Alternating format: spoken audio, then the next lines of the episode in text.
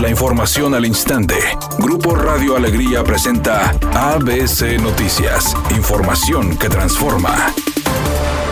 Autoridades del gobierno de Nuevo León y Protección Civil alertaron a la población por el robo de dos cilindros de gas cloro de 68 kilogramos cada uno, que son tóxicos al ser inhalado o si se absorbe en la piel y que pertenecen a agua y drenaje, los cuales fueron robados en la colonia Portal de Suazua, en el municipio de Suazua. Indicaron a través de un comunicado que debido a la toxicidad y el riesgo para la población, esta alerta se lanza para los municipios de Suazua, Salinas Victoria, Cinega de Flores, Apodaca, San Nicolás, Escobedo y Monterrey, pidiendo a la ciudadanía que si detectan estos cilindros con estas características, reportarlos de inmediato al 911.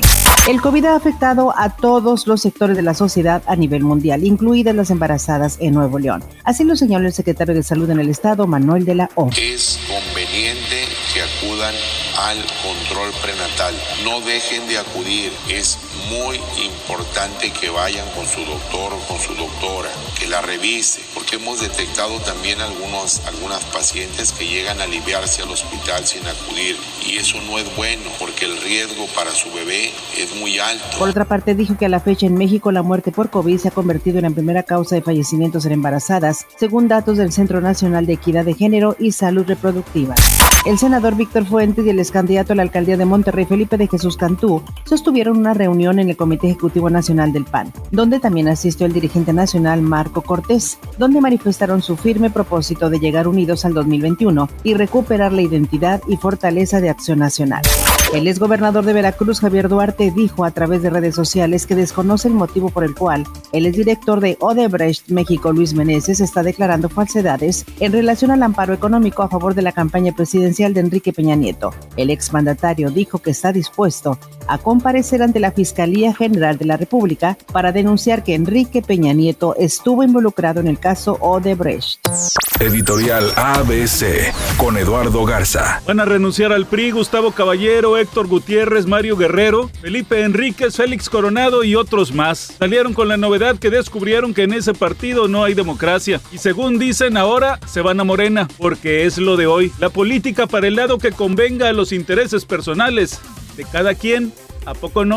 Luego de conquistar la Copa MX el día de ayer, Rayados puso otro objetivo en la mira y ahora se enfocará en su partido del fin de semana en contra de Chivas, pensando en la clasificación directa. El equipo dirigido por Antonio Mohamed trabajó este jueves en el Barrial pensando en su duelo ante los tapatíos de este sábado. Un triunfo será suficiente para que los albiazules se metan en los primeros cuatro lugares de la tabla general y garanticen su participación en la fiesta grande de la Liga MX. En una entrevista reciente que le realizó Jordi Rosado, el actor Arad de la Torre dijo que aunque le gustaría que la situación fuera diferente, desafortunadamente hay un distanciamiento muy grande entre él y su hermano Ulises de la Torre.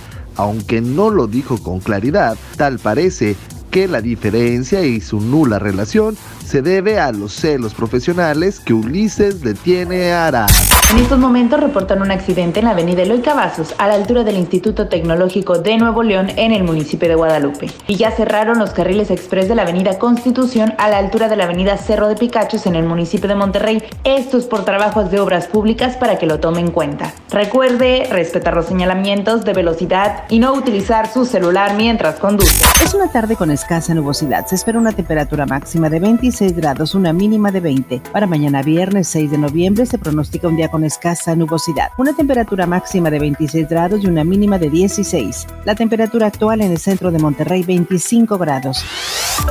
ABC Noticias, información que transforma.